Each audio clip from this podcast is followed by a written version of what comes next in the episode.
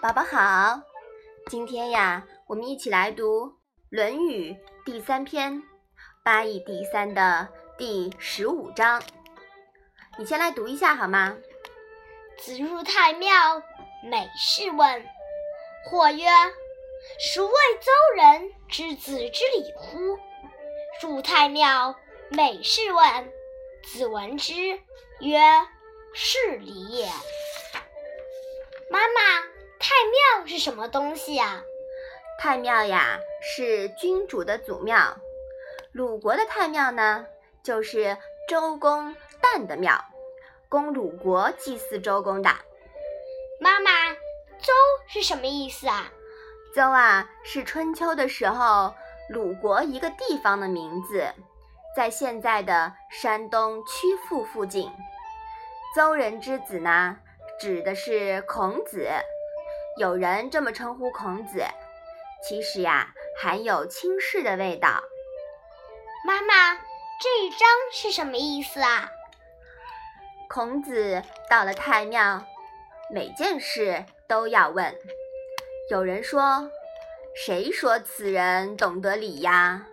他到了太庙里，什么事都要问别人。”孔子听到此话后说：“这。”就是礼呀。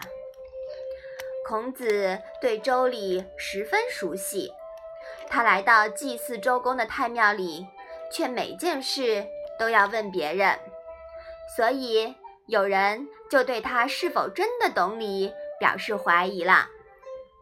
这一段说明孔子并不以理学专家自居，而是虚心向人请教的品格，同时。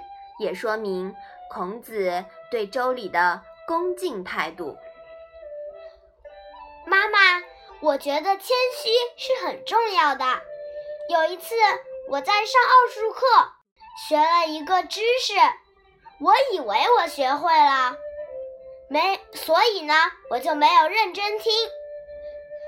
所以我做练习的时候，发现我做错了，我就领悟了这两个道理。一学过了没学好，还要再学一遍。学二学会了再学一遍，是温故而知新。这样子只有对你的好处，肯定没有对你的坏处啦。嗯，对的。我们学什么东西啊，都不能骄傲，以为自己什么都懂了。其实呀，你的知识里面啊，还有小漏洞的。是不是啊？嗯，你看看孔子，他其实呀，真的是当时的一个理学专家。但是呢，人家都这么谦虚，到了任何地方呀，都要问别人。这真的是值得我们学习的一点，是不是啊？